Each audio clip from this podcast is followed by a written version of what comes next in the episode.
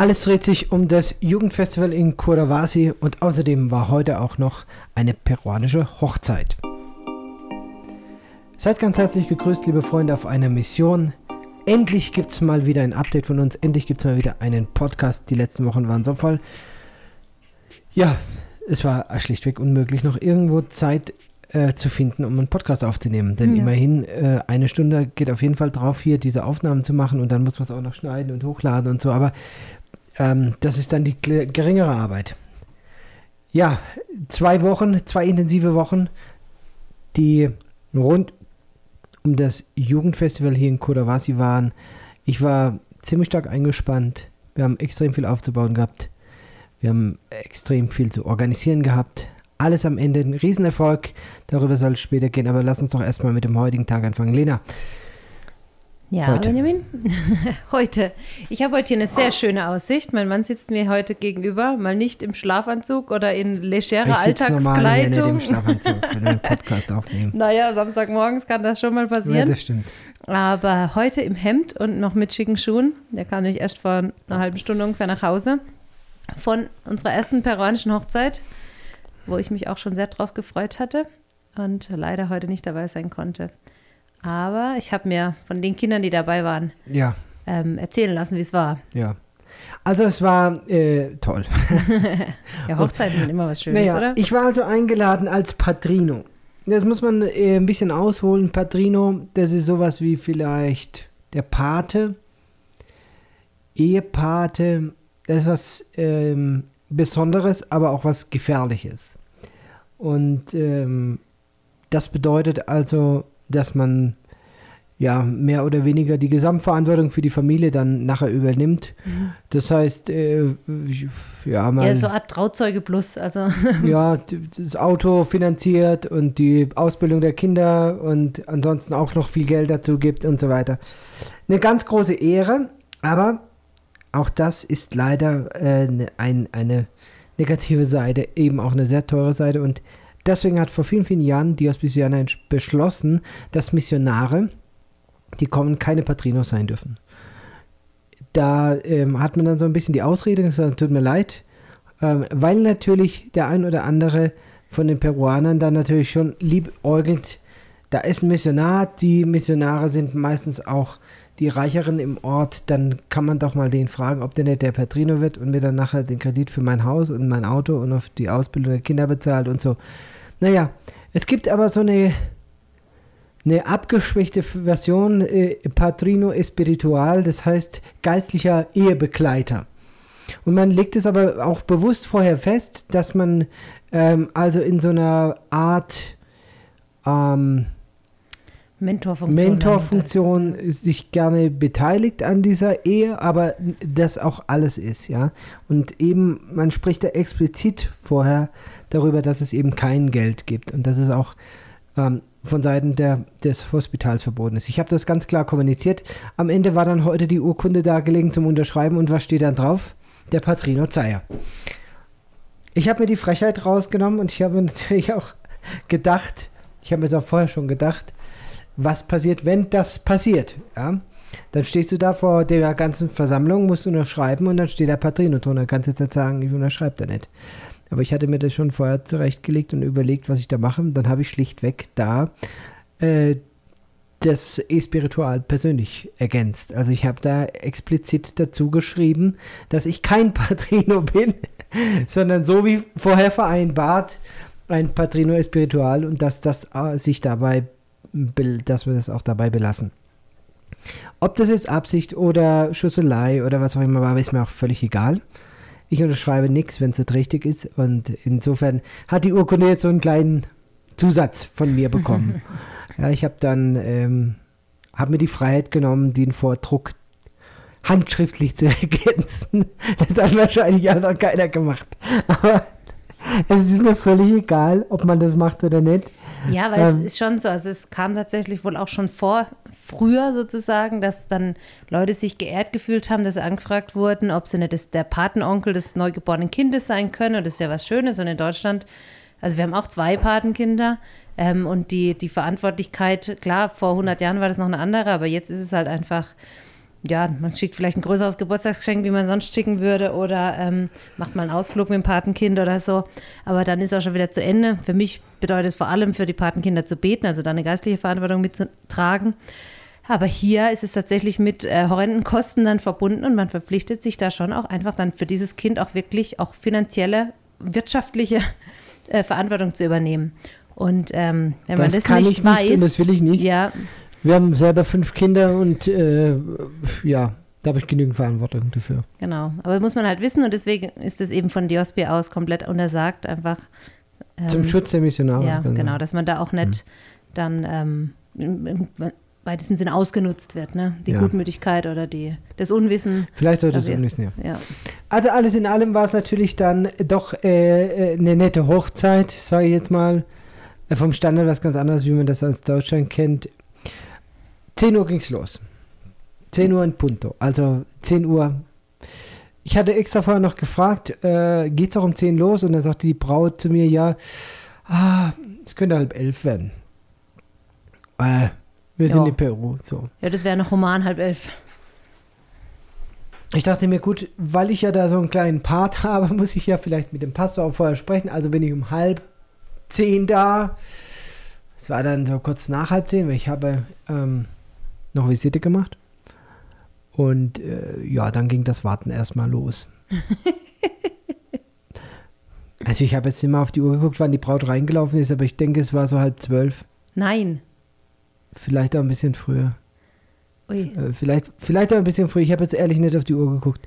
Wann Aber, also wir haben Ende? bestimmt, ich habe bestimmt 90 Minuten oder nahe zwei Stunden gewartet. Mit den Kindern. Das ist mit den oh Kindern. nein. Und äh, die Kinder waren natürlich dann schon eingesaut, bis wollte die gerade sagen, das Hochzeit ist ja dann immer das losging. Schlimmste. Du ziehst dich Ja. schön an und dann musst du Ja, aufpassen, dass. und also es war so, Lena war heute Morgen außer Gefecht. Ich habe also die Kinder organisieren müssen, die Kinder fertig machen müssen. So großes Drama. Ich habe schon meine Sachen an, meine Hose an äh, äh, für den für die Hochzeit, ja. Bin so fertig, um ins Auto zu gehen, noch die Schuhe gerade gefehlt und äh, das Hemd noch nicht zu und so. Meine kleine Tochter, Papa, kannst du mir helfen? Der Hase ist abgehauen. oh Mann, Mila, muss das jetzt sein?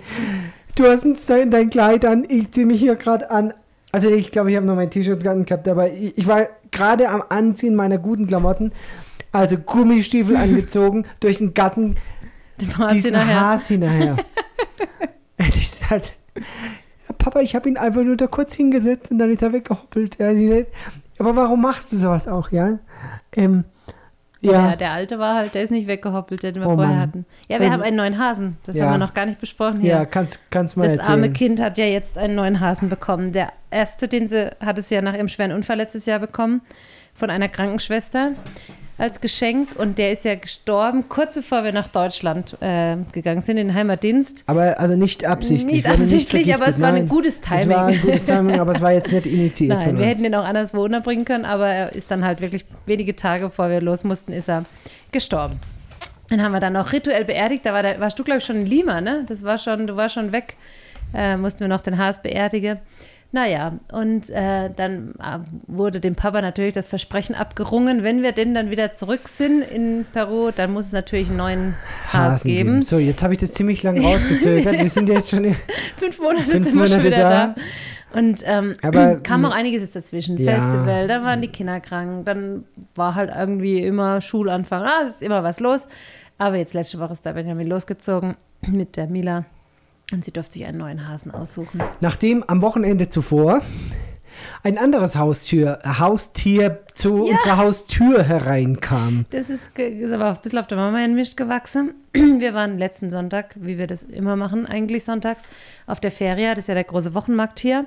Und äh, lo and behold, wie der Engländer sagen würde, haben wir einen Mann entdeckt, der so eine Art ähm, Ständer, wie, so ein Kleiderständer, aber äh, also hochkant äh, hatte. Also der hatte, nee, Lena, der hatte einfach einen, einen Holzstab und da hatte er sich quer wie so ein Kreuz auf verschiedenen Ja, Ebenen mehrere, ja. Und da war lauter kleine Haken dran. und da hat er Tüten hingenagelt und in jeder Tüte war ein einzelner Fisch drin. Genau, also ein Fischverkäufer. Aber in der knallen Sonne, er hat sich dann als erbarmt, so ein Schirmchen noch drüber zu halten, aber das kannst du natürlich knicken. Also egal. Jedenfalls, wir haben dann schon gescherzt, dass die Fisch, Fische, hier wird ja gern Ceviche gegessen, das ist praktisch roher Fisch, der mit Zitronensaft gegart wird, das ist ja eines der Nationalgerichte hier. Er hat gesagt, die Fische sind gerade gut, dann bis abends sind die durch, die er nicht verkaufen kann, die kann er dann auf den, ähm, zum Markt bringen zum Essen. Naja, und die, ich hatte dieses Mal den Jonas und die Mila dabei, weil der Benny schon auf dem Festival war und die war natürlich begeistert. Ein paar waren auch ein Frosch drin, dann ähm, also alle möglichen, auch in aufsteigender Größe dann, da die Fische an seinem Ständer gehabt. Und dann haben wir gedacht, wir trauen unseren Augen nicht, weil in einer Tüte war ein Axolotl. Und Axolotl haben bei uns in der Familie irgendwie einen besonderen Stellenwert. Der Elias ist ein Elias, absoluter ja. Axolotl-Fan. Ja. Ähm, wer den Elias kennt, weiß, der weiß ja auch extrem viel. Der kann dir dann auch alles erzählen über Ja. dieses Tier und wie das wächst und wo das eigentlich gelebt hat und warum es jetzt da vertrieben wurde. Und äh, ja, egal. Jedenfalls gab es da dieses Axolotl Aus Mexiko. Aus Mexiko, also importiert und dann in Lima werden die wohl auch dann weiter gezüchtet. Mhm. Und der Mann kam wohl auch aus Lima mit seinen Fischen, keine Ahnung.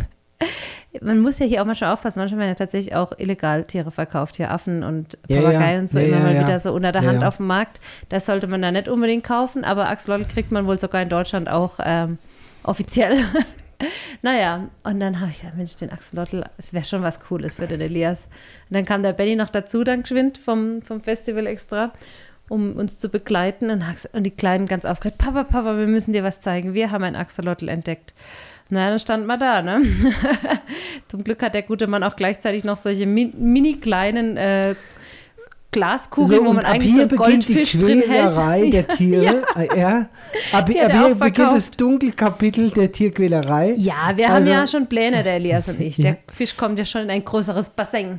Aber ähm, im Ja, Moment im, wohnt er Im halt Moment noch haben wir ihn mal gerettet aus der Sonne. aus der Sonne. So. Ja, genau. Wir haben ihn mal da Und wir füttern rausgerettet. ihn regelmäßig und das ist wirklich toll, das Und Tier. wenn, wenn, der, wenn wir jetzt kein großes Aquarium für ihn finden, dann denke ich mir, würden wir ihn einfach in den Fluss aussetzen. ist leider halt kein Flusstier, ne? Die leben in stillen Gewässern.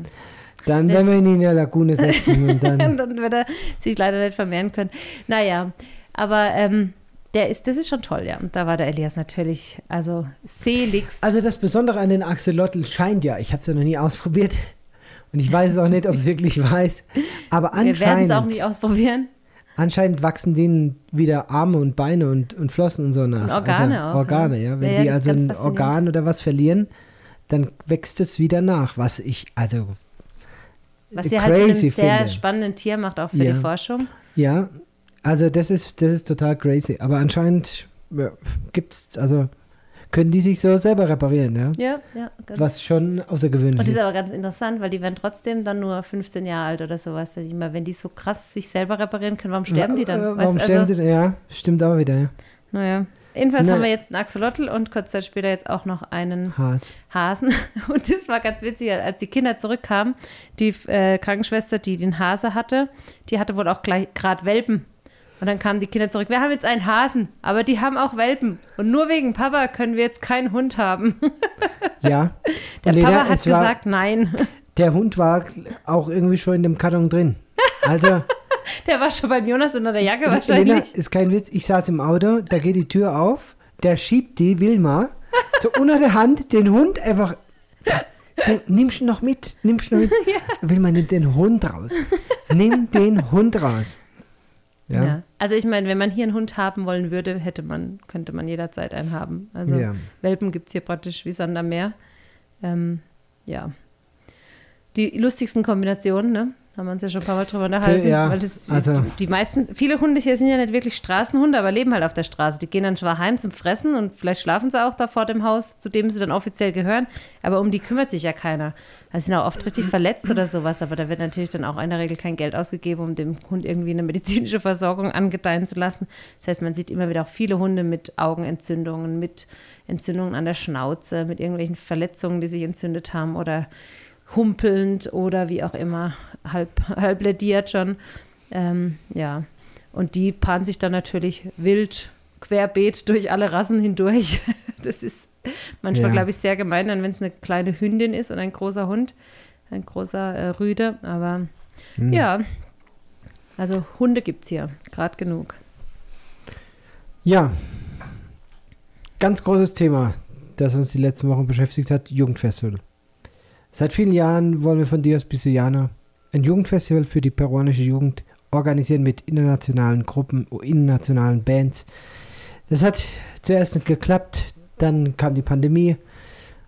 Und jetzt ist dieses Land in der Krise und wieder schien es nicht zu klappen. Anfang des Jahres, ihr habt es ja mitgekriegt, auch in unserem Podcast, es gab viele Tode, es gab Ausschreitungen, es gab im ganzen Land Ausruhen. Wir wussten gar nicht, schaffen wir es überhaupt, ein Jugendfestival zu organisieren.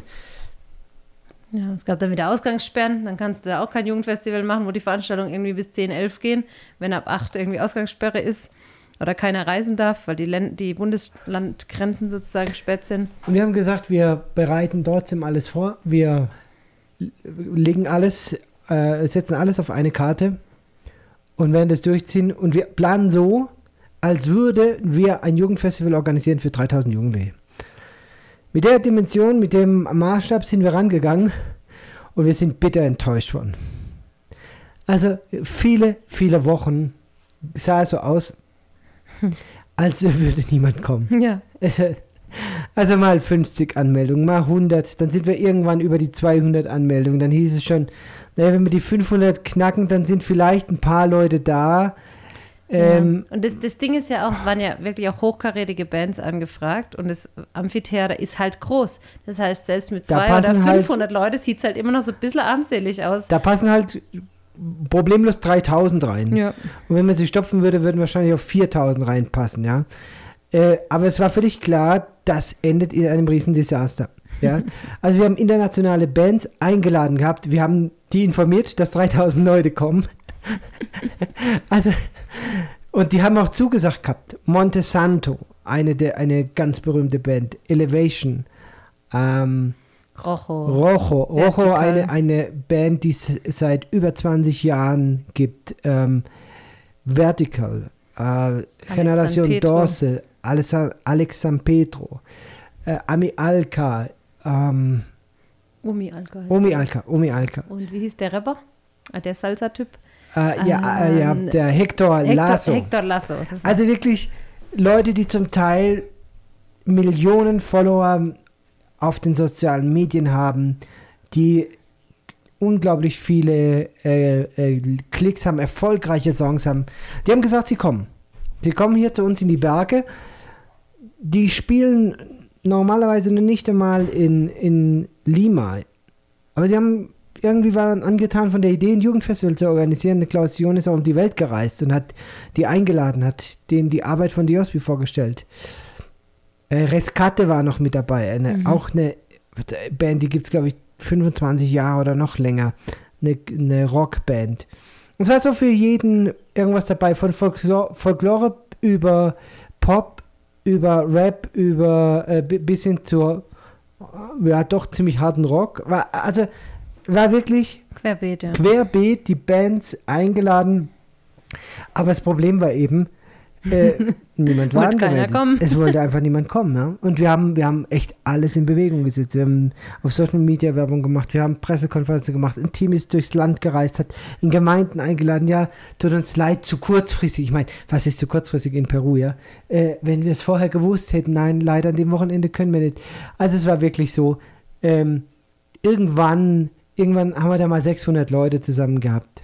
Und dann hieß es ja, äh, es gibt einen Sponsor aus, also es gab eine Familie, die nochmal 600 Tickets gesponsert hatte aus, äh, aus Lima. Das ist eine, äh, ja, sind Multimillionäre, die eine große Foodkette hier in Peru haben und die haben gesagt, sie schicken 600 Leute. Ja, das Problem war nur, wen? Also klar, ist ja toll, dass sie das bezahlen, dass die 600 Leute mhm. sponsern, mhm. aber äh, hat jemand schon mal Namen gesehen? Nee, ja. Namen haben wir noch keine gesehen. und wir reden jetzt über eine Woche vom Festival. Ja, eine Woche oder, oder acht Tage vom Festival. Es sah immer noch so aus, als käme niemand. Egal. Egal, die Latte war hoch. Wir haben gesagt, wir bereiten uns vor für 3000 Leute. Wir haben Zelte aufgebaut, eine Riesenspende auch äh, bekommen für, für eine Zeltstadt. Wir haben also so wirklich moderne, hochwertige Zelte aufgebaut und die, ja, auch die Zeltplätze so vorbereitet, auch mit den Duschen und Toiletten und so, dass 3000 Leute kommen können. Tja, am Tag vorm Festival mit den 600 dann ha- hatte sich das Ganze doch ein bisschen erhöht.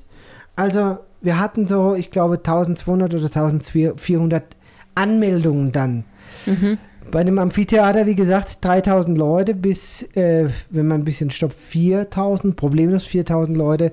Da war schon klar, mit 1500 Leute, die Bands werden vor Halbleeren Ringen halbleeren spielen. Ringen spielen. Und ähm, das schien also kein gutes Vorzeichen zu sein für so ein Festival. Vor allen Dingen das erste. Und man setzt ja doch auch einen Standard und, und man ist in gewisser Weise auch drauf, dran, dann auch darauf angewiesen, ob die vielleicht auch nochmal kommen, ja. Und ähm, manche Bands haben auch direkt abgesagt, haben gesagt, sie kommen nicht, sie machen sowas nicht. Sie wollen erstmal Videos sehen.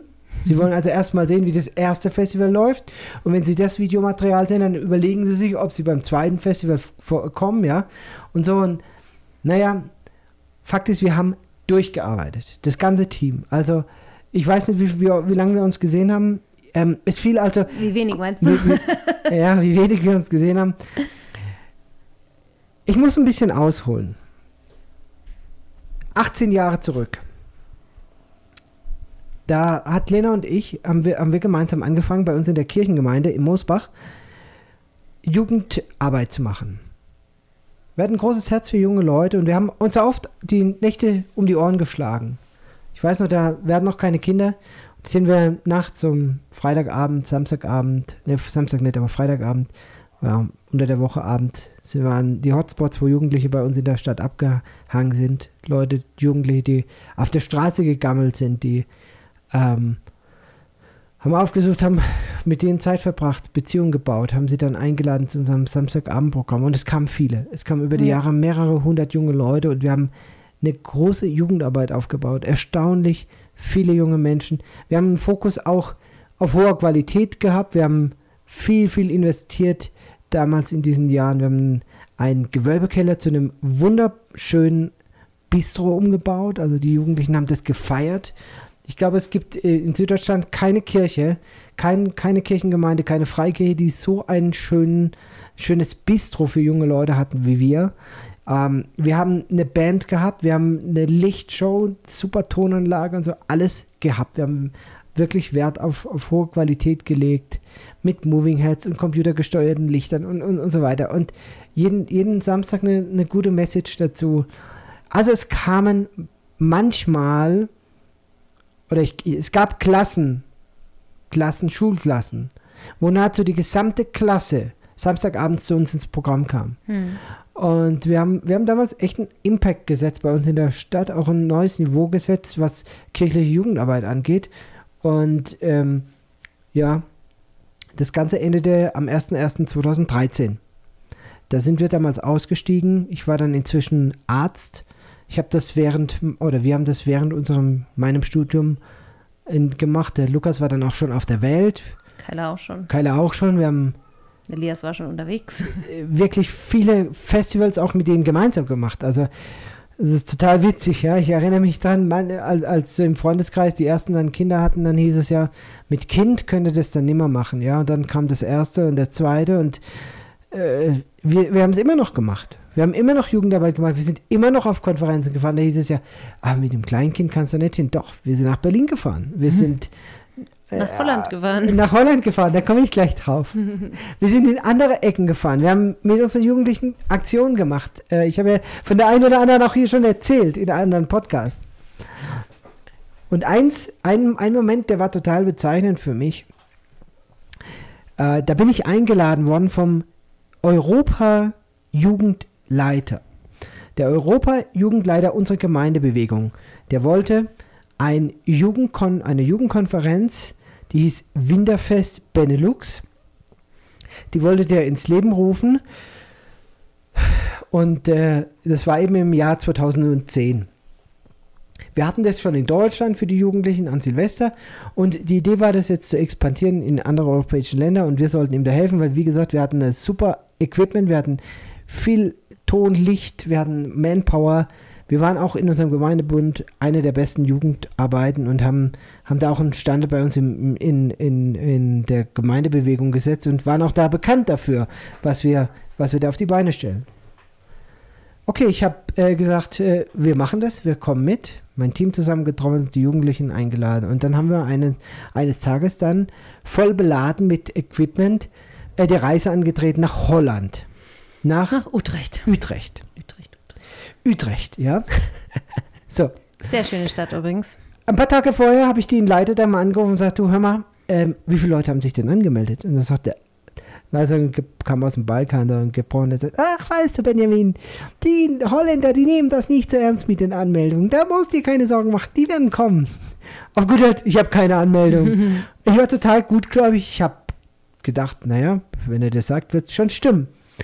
Also wirklich alles eingepackt. Jede Traverse, die wir hatten, jedes Licht, Ton, Computer eingepackt, weil die Lichter waren computergesteuert, ja, mit einer, mit einer Software und ach gut, alles, was wir hatten, irgendwie in Bewegung gesetzt. Eine amerikanische Band war da und ein, ein Pastor aus Amerika extra äh, gekommen und ja, wir sind dann eben nach Utrecht in den frühen Morgenstunden aufgebrochen, mittags da, den ganzen Tag über die Technik aufgebaut. Abends um halb acht sollte die Veranstaltung losgehen.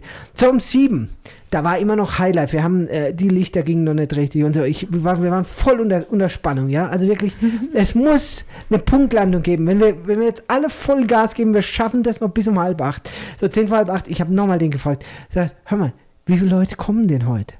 Wie viele haben sich, ah, mach dir da keine Sorgen, die Leute werden kommen. Da hat sich niemand angemeldet, aber das ist auch normal in Holland. Ich weiß heute, das ist nicht normal in Holland. Fakt war, um halb acht ging die Veranstaltung los, niemand da. Also wir mit unseren 20 Jugendlichen. Und drei oder vier Leute, also alte Leute aus dieser Gemeinde, Ja. die uns das Gemeindehaus zur Verfügung Die gestellt hatten. aufgeschlossen haben halt. Die halt, die halt aufgeschlossen hatten. Ja. Und dann standen wir da. Die Veranstaltung soll losgehen. Wir haben wirklich, also von Süddeutschland nach Holland alles gebracht, aufgebaut, uns einen als Bein rausgerissen, ja. Ähm, große Meuterei. Meine Jugendlichen stinkesauer. Was für ein Scheiß. Ihr seid doch noch ganz sauber. Was fahren wir hierher? Machen hier so ein Theater? Uns kommt niemand. Boah, also es war wirklich Schlechte Stimmung in ganz der Truppe. schlechte Stimme. Ganz schlechte Moral Stimme. am Boden. Haben völlig zerstört, völlig zerstört. Und ich als Leiter mittendrin, ja, kannst du dann auch nicht auf den Jugend, äh, Bundesjugendleiter da oder den Europajugendleiter berufen und sagen, pff, soll Der ich, schuld. Leute, also zwei Sachen. Äh, wir können jetzt entweder aus dem Wochenende das Beste für uns rausholen und können jetzt ein Jugendfest zusammen feiern hier. Ich meine, das ist eine Band aus den USA da, es ist ein Pastor aus den USA da. Äh, Wir sind da. Oder wir, wir blasen jetzt das ganze Wochenende Trübsal. Also beides möglich, ja. Und wir haben das damals wirklich geschafft, die Stimmung Ich meine, drehen. wir hatten auch wirklich, unsere Jugendlichen waren toll und die hatten auch wirklich Laune und es war dann schon eigentlich, jetzt in der Erinnerung für alle eigentlich auch eine super coole Aktion, ne? Also Ja. Es war ein kurzer Moment des Zusammenbruchs, aber Ja, ähm, aber wir haben es geschafft, diese. Truppe wieder ja. auf Kurs zu bringen. Ja, Und das fand ich schon crazy, weil die Stimmung war echt, also angespannt für angespannt Moment. und, und auch wirklich so, da waren ein paar Proleten dabei, die richtig Stimmung gemacht haben. Ja. Ja, so. und, ähm, und wir halt als Leiter da voll den Kopf hinhalten müssen. So, ja, sagen wir, scheiße, niemand da. Blöd war's. Wir haben das durchgezogen und wir haben ein ganz tolles Wochenende gehabt. Und ich habe damals im Irish Pub das beste Steak meines Lebens gegessen. Das weiß ich noch bis heute. Wir waren so ausgehungert, es gab nicht nichts Vernünftiges zu essen da. Und wir haben dann abends in Utrecht ein Restaurant gesucht, wo wir als Team noch essen gehen könnten. Und es war einfach, also, also Utrecht war irgendwie um, um halb zehn dicht, Ich oder? glaub, nein, nein, nein, das war am Nachmittag. Oh, das war am Nachmittag. wir hatten noch Zeit irgendwie. Also das war dann der? Folgetag, das war Ja, dann irgendwie. Samstag oder Sonntag, ja. Samstag, es war Samstagnachmittag alles dicht, war keiner und die haben halt alle abends wieder aufgemacht, die Okay. ganzen Restaurants. Und wir Es war auf jeden Fall so, ja es hatte, in meiner oder Erinnerung hat es genieselt. Ja, es war schlechtes Es war Wetter, schlechtes es war Februar, Wetter. es war kalt. Ja, es, es war, es war, genau, es war kalt, Ja. ähm, wieder alle Hunger. Sagt, wir, wir wollen das essen gehen, äh, gehen da durch diese wunderschöne Stadt. Ich weiß noch, die hat auch so ein paar, paar äh, Flüsse so, oder so ein Fluss es drin gehabt. Es war schön. Es war eine, schöne Stadt, ja. aber es war einfach tot. Es war Ja. du, niemand auf Ja, der Straße. Samstagmittags in Deutschland, in der Fußgängerzone. Und dann haben wir so einen Irish, den, den Irish Pub gefunden. Die waren gerade dabei zuzumachen. Die hatten irgendwie schon dicht gemacht. Und weil wir halt eine große Gruppe waren, haben sie gesagt, okay, für euch machen wir die Küche nochmal auf. Ja. Und äh, da haben wir dann also Sehr gut gegessen. sehr gut gegessen. Ja. Ich, es war wirklich so ein gutes Steak, dass ich mich heute noch daran erinnere. Es war, ja, es war auch, auch wieder Teil dieses Moments einfach, ja. Ja, ja. Naja, zu guter Letzt, wir sind dann am Sonntagabend halt wieder nach Haus gefahren. Alles wieder eingepackt, alles nach Haus gebracht, alles wieder in den Keller geräumt. Und am Ende, pff, es kamen eine Handvoll ältere Leute. Also ich weiß gar nicht, ob wir, ob wir fünf, sechs Jugendliche da überhaupt gesehen haben an dem Wochenende, Ja. die jetzt nicht zu uns gehört haben.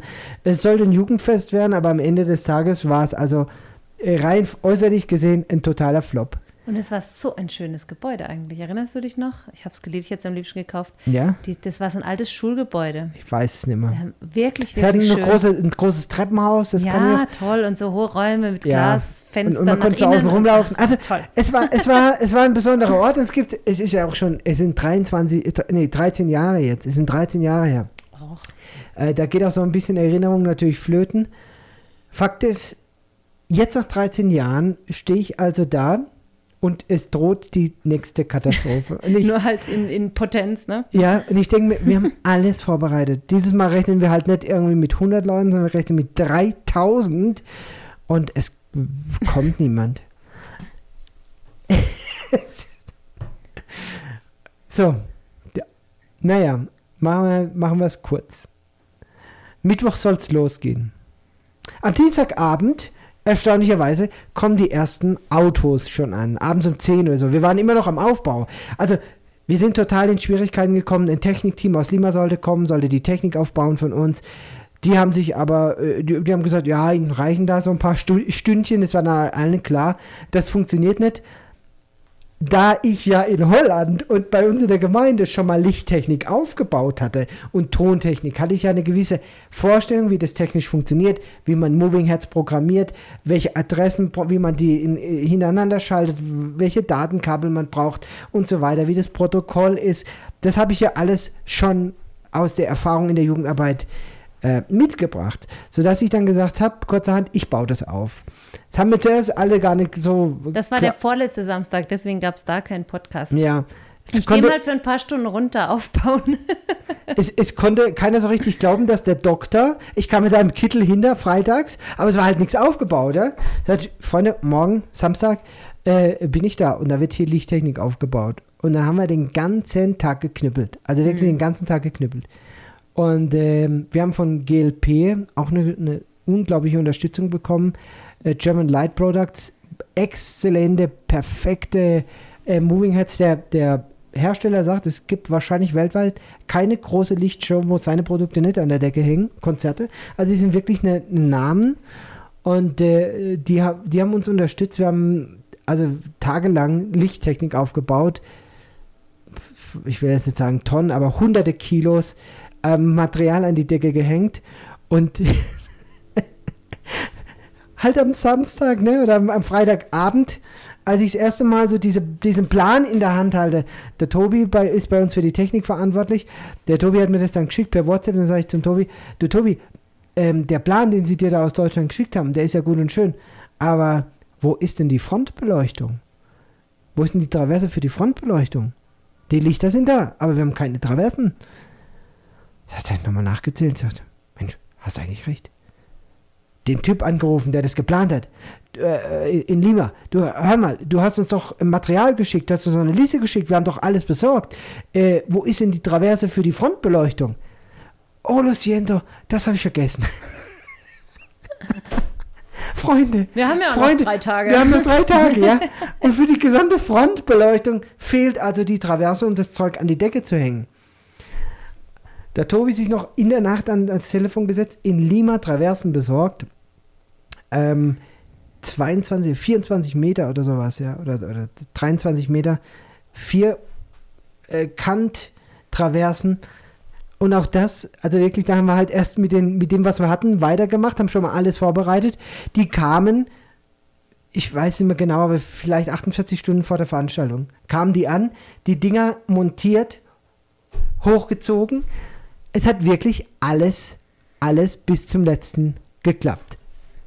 Wir haben die Lichter, den Ton, die Bands, die ersten Bands kamen schon, die ersten Bands waren ja schon da, aber das Problem immer noch, zu wenig Besucher. es wollte einfach, es wollte niemand kommen, ja.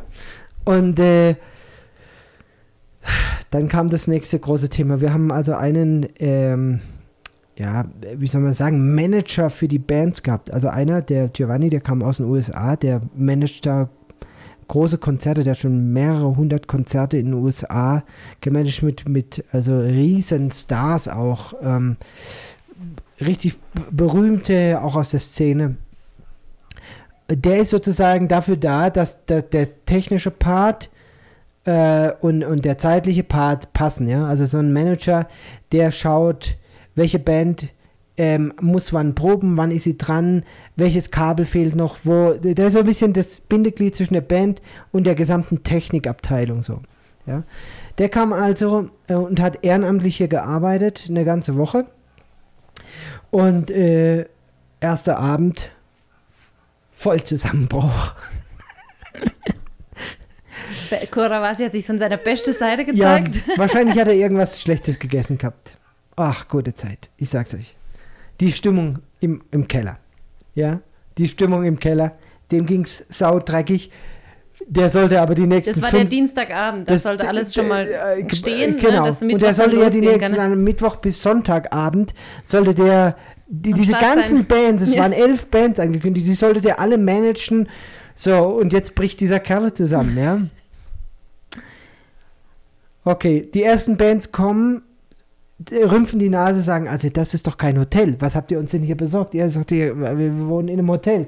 Ich meine, Leute, das sind Stars, die aus den USA kommen, die aus, aus Kolumbien kommen, die aus Guatemala kommen, die aus, äh, einer kam aus Spanien. Die sind wirklich, die werden auch hofiert. Also die, die sind in, wahrscheinlich sonst in den Marriotts unterwegs dieser Welt, ja.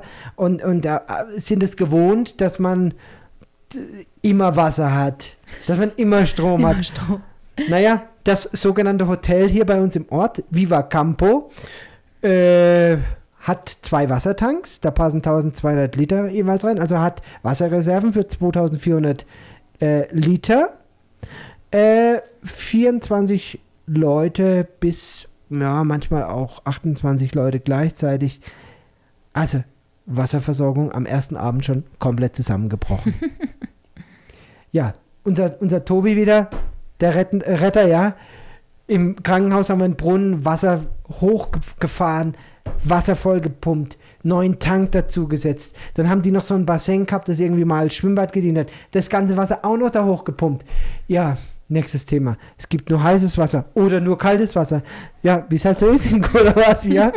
Und mittendrin diese Stars, die normalerweise auf Riesenbühnen, ja, und uns gewohnt sind. Also, es gab viel Beschwerden. Aber, das muss man denen zugute halten. Der Klaus John hat, hat er auch äh, eine sehr gute Strategie. Ähm, der hat am ersten Tag, gleich wenn die kamen, denen erstmal den Vortrag von Dios Bisuana gehalten. Also, wie hier alles angefangen hat, wie es früher Warum hier aussah, warum wir hier sind, was wir hier machen, um einfach mal so ein bisschen den Anspruch runterzuschrauben. und man muss wirklich sagen, diese Typen und die- diese Herren und Damen, die da ankamen, diese wirklich berühmten Bands mit zum Teil Millionen Follower, die sind wirklich, also alle muss man eigentlich sagen, oder bis auf ganz, ganz, ganz, ganz wenige Ausnahmen, die sind wirklich auf dieses Niveau runtergegangen und haben gesagt, okay, dann sind wir jetzt hier, um zu dienen. Das war schon beeindruckend. Hm. Ich meine, das war Kulturschock pur. Das kann man nicht anders sehen, gell? Wir haben uns so ein bisschen an das, an das Leben hier gewöhnt, aber du kommst aus den USA eingeflogen in eine dritte Weltregion, du willst abends duschen und es ist, kommt kein Wasser aus dem Wasserhahn. Ja. Ja? Es kommt einfach gar nichts. Und ich dann, ich habe mich halt ans letzte Jahr zurückerinnert und wir haben als Familie manchmal tagelang kein Wasser gehabt. Ich bin mal ans Krankenhaus mit, mit äh, Kanistern und habe Wasser geholt, damit wir wenigstens Geschirr waschen können. So, das ist das Niveau, wie wir, wie wir hier leben, ne? Hm. Und das andere Thema war, ja, Strom gibt es halt auch nicht immer. Hm. Oder Internet und so, ne? Mhm. Am Mittwochabend soll es also losgehen und am Mittwochmorgen ist das Wunder passiert. Am Mittwochmorgen kamen Leute aus allen Teilen dieses Landes. Die kamen einfach und wir gucken durch die Listen, weil wir hatten uns ja für die Inskription vorbereitet und wir hatten ja schon so ungefähr 1400 Namen, Leute, die kommen wollten. Ja, die ersten, die kamen, die standen nicht auf den Listen. Und zwar viele. Und gegen Mittag war dann klar, also inzwischen sind Hunderte gekommen, die stehen in keiner Liste. Und spätestens ab dem Mittwochmittag war jedem klar, das wird richtig voll. Ja. Das wird richtig voll. Und, es ist dann mal ähm, kurz umgeschwankt, so, oh, war ja. Oh weia, Wenn was, das so weitergeht, was, wenn das so weitergeht? dann wird's eng. Weil irgendwann waren dann auch alle Zelte belegt bei den Jungs, ja. Aber draußen standen noch Hunderte vor der Tür. Es war, also es war wirklich ein Fest. Ja. Und alle standen so da, die, was, man glaubt da vier Monate dran und, und arbeitet und rackert. Und wir haben jede Woche gemacht, was wir konnten. Natürlich, ich habe voll gearbeitet als, als Arzt und trotzdem nebenher einen, Bibelleseplan geschrieben für das Festival, das publiziert in der YouVersion-App.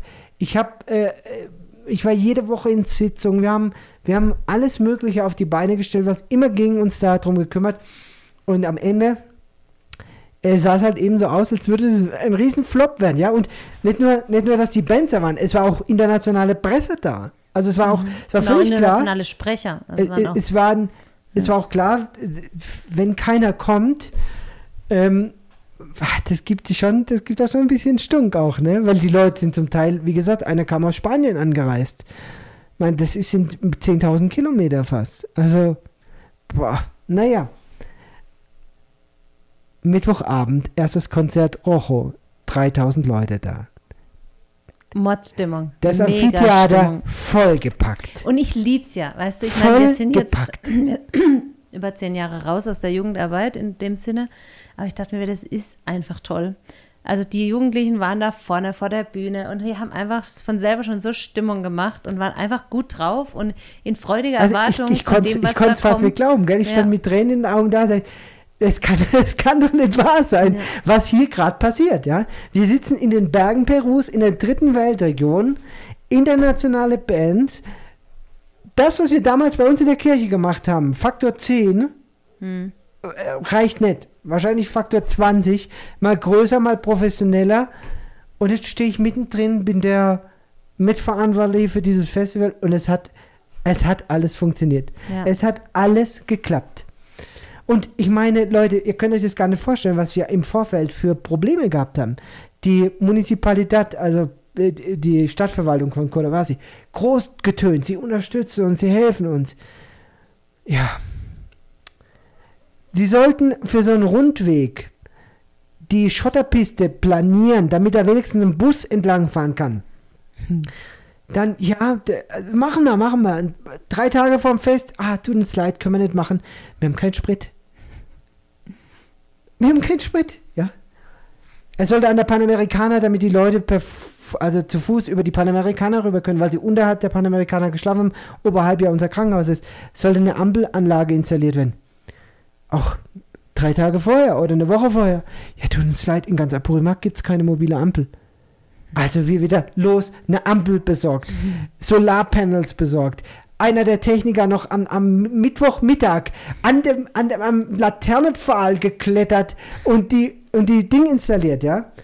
Also, Es war ein Bienenstock hier. Also es war wirklich total genial, weil egal, wo du hingefahren bist, überall wurde gesummt. Ja, ja, ja. Ganz emsig waren es überall. überall hat Die Klos noch fertig ja. gemacht Die- und die- genau. Waschbecken noch installiert. Und also, Der, wir, wir hatten Edelstahlrinnen besorgt.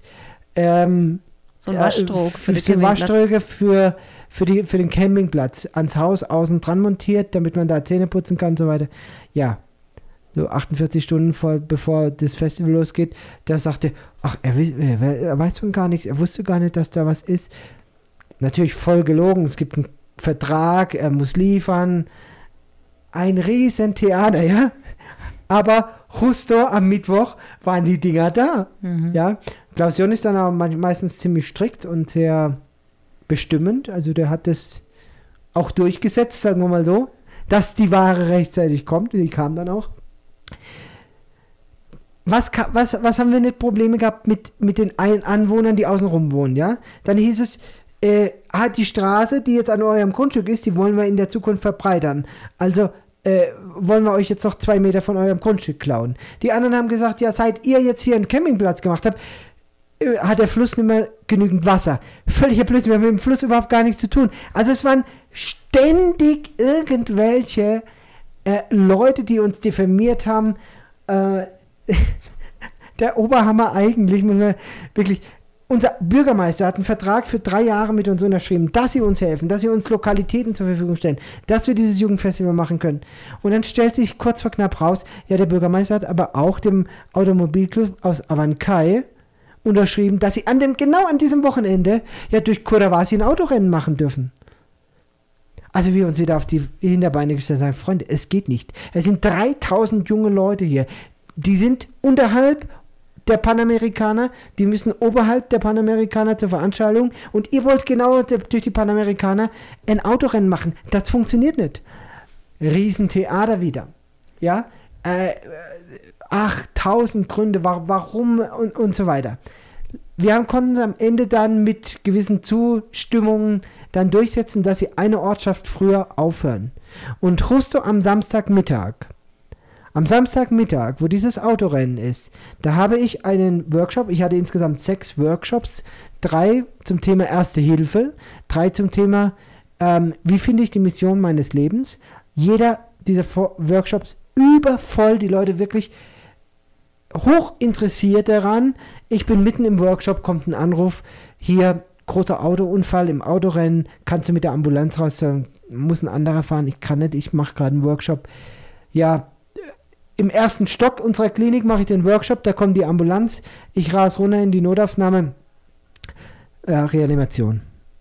Ein 43-jähriger Mann abgestürzt mit dem Auto, 80 Meter in die Tiefe gestürzt und äh, ja, unter Reanimation in die Klinik, aber am Ende äh, war nichts mehr zu machen. Er ist gestorben. Ja. Beifahrer hat überlebt.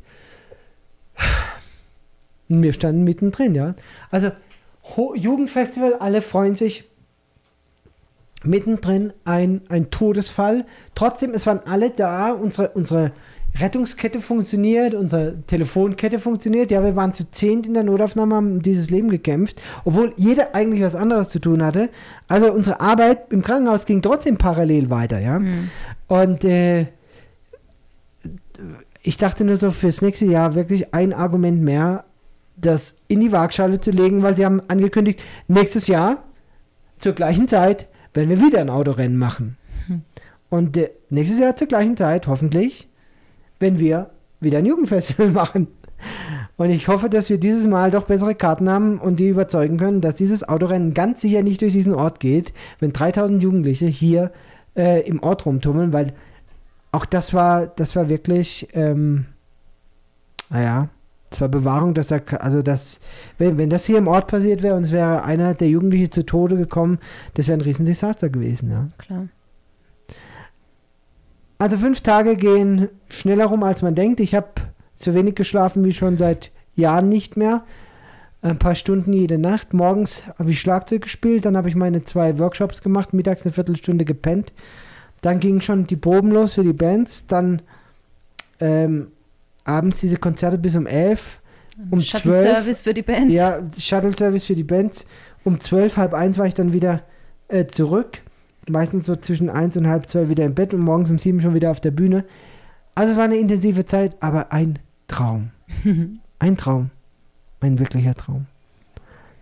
Und das ist das, es berührt mein Herz immer wieder. Ich, ich weiß, es gibt andere, die haben kein Herz für junge Leute. Aber es ist Teil meiner Berufung, es ist Teil meines Auftrags. Und wir konnten so vielen jungen Menschen dienen. Die haben eine tolle Zeit gehabt.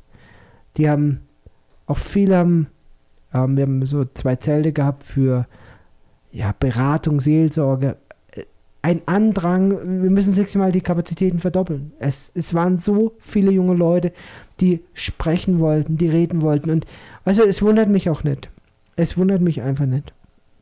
Ich beschäftige mich ja schon lange mit der jungen Generation und diese Generation, die aktuelle Generation unter den jungen Leuten, gibt es so viele Menschen, die perspektivlos sind, die ohne eine Hoffnung durchs Leben gehen.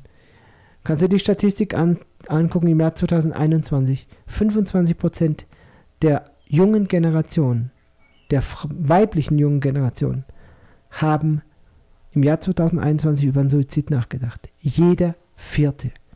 Jeder Vierte hat ernsthaft über einen Suizid nachgedacht. Fast 20 Prozent haben einen festen Entschluss gefasst, sich selbst zu töten. Wir haben eine riesen mentale Krise auf dieser Welt. Eine mentale Krise, ein, ein Ausmaß, wie wir es, glaube ich, noch nie gesehen haben in der Generation zuvor. Wie sollte mein Herz da nicht für die junge Generation schlagen? Und jeder, der, der da rausgeht, der was mitnimmt für sein Leben, der Hoffnung mitnimmt. Im Spanischen würde man sagen, vale la pena. Also es ist. Den lohnt sich so. Es ist, lohnt sich, ja. Auf dem Festival, bei einem meiner Workshops, ist mir eine Mutter begegnet. Ich weiß es nicht genau, wie alt sie ist. Priscilla heißt sie vielleicht 20, 23 Jahre, so irgendwas. Junges Mädchen. Die war schon mal bei mir in der Konsulta mit ihrem Kind, ein Jahr und neun Monate. Und der hatte dringend eine Operation gebraucht. Ich bin aber kein Kinderchirurg. Ich habe gesagt, bitte guckt euch doch mal um. Gucken, damals noch per Sie. Können Sie nicht gucken, in Lima gibt es Kinderchirurgen. Und die ist wohl nach Lima tatsächlich gereist. Aber in ihrer Verzweiflung, also es, hat sich niemand drum gekümmert. Es hat niemand ernst genommen, dass das Kind operiert werden muss. Und jetzt kam sie am Festival wieder, war eine meiner Workshops. Sie war also Teilnehmer sie ist mir da zufällig über den Weg gelaufen, aber sie hat einen meiner Workshops besucht und gesagt, ich bin die und die. Hier, das Kind war kürzlich bei dir, der, bei Ihnen in der, ähm, in der Konsulta und sie haben gesagt, ich soll nach Lima, aber es operiert keiner, vielleicht dürfen wir doch nochmal kommen. Dann haben wir kurz äh, halt Kontakt ausgetauscht. Ich habe gesagt, meldet euch. Ähm, Wenn es keine andere macht, dann werde ich das Kind operieren. Naja, wir haben es jetzt diese Woche äh, dann aufgenommen. Und ich habe am Freitag zusammen mit Lukas dieses Kind operiert. Ein Jahr und neun Monate, wie gesagt. Äh, eigentlich was, was ich gar nicht mag. Aber es ging gut. Wir haben das Kind operiert, ist alles gut gegangen. Heute konnte ich das Kind entlassen. Und da hat die Mutter mir einen kleinen Brief geschrieben. Ach, süß. total süß, wirklich, total süß. Gracias, Dr. Benjamin, por tu tiempo y amor a mi, mi familia. Que Dios te bendiga. Muchísimas Gracias por la operación a mi hijo Mateo. Dios siga usando su vida, su familia y su paciencia. No sabe lo mucho que ayudo a, y agradezco a Dios por que Él toca su corazón y me ayuda en este momento difícil. Da schreibt mir also eine Mutter, vielen Dank, Dr. Benjamin, für die Zeit und die Liebe, die Sie meiner Familie ähm, gezeigt haben. Und ich danke Gott von ganzem Herzen für äh, die Operation äh, oder dass Sie, dass Sie mein, mein Kind ähm, Matthias operiert haben. Gott ist dabei, sie zu gebrauchen und ähm, Dios siga usando su vida. Gott ist dabei, ihr Leben zu gebrauchen, ihre Familie und ihre Geduld. Paciencia ist Geduld. Sie wissen gar nicht, wie sehr sie mir geholfen haben und ich ähm, bin Gott sei dankbar dafür, dass er ihr Herz berührt hat. Also, also weil ich hatte ursprünglich gesagt, ich operiere ihn nicht und hm. habe jetzt eben zwischenzeitlich dann gesagt, ich operiere es in einer derart schwierigen Zeit in der wir also als Familie im Moment sind. Und sie hat mir dann ähm, das erste Mal übrigens in meinem Leben, seit, seit vier Jahren, sie hat mir 50 Sol da reingelegt. 50 Sol, das sind 12,50 Euro. Da würde mir jetzt jeder sagen, das ist nicht viel Geld, aber für eine alleinerziehende Mutter, vielleicht so 20, 23 Jahre, 50 Sol das ist mehr als diese Frau wahrscheinlich in zwei, drei Tagen verdient. Und ähm, ich habe noch kurz mit ihr dann geredet. Ich bin nochmal zurück. Ich wollte ihr eigentlich das Geld zurückgeben. Gesagt, nimm es mit für die Die kommt aus Anderweilers, Spendensiste in Anderweilers, wohin, aber sie wollte es nicht. Sie wollte es nicht weggeben. Sie wollte, dass ich dieses Geld bekomme. Sie sagt, das ist ein Geschenk von mir für Sie, Doktor. Und ich dachte mir, wir werden es nutzen, um, um den Kindern da oben das Toilettenhäuschen zu bauen. Dafür werde ich es weitergeben. Aber was, mir, was mich einfach berührt hat, sie sagt, ich, ich habe die letzten Monate gelitten, sehr stark gelitten. Sie hat mir keine Details genannt, aber es ging um den Vater des Kindes und sie sagt, ich war in einer, so einer Krise, ich habe einen Blackout für Monate gehabt. Sechs Monate habe ich noch Erinnerung, der letzten sechs Monate habe ich eine Erinnerung, eine halbe Stunde. Ich war mental völlig am Ende. Ich konnte nicht mehr.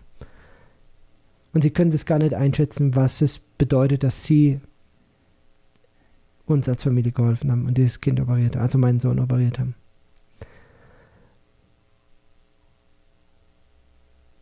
Das berührt immer wieder mein Herz.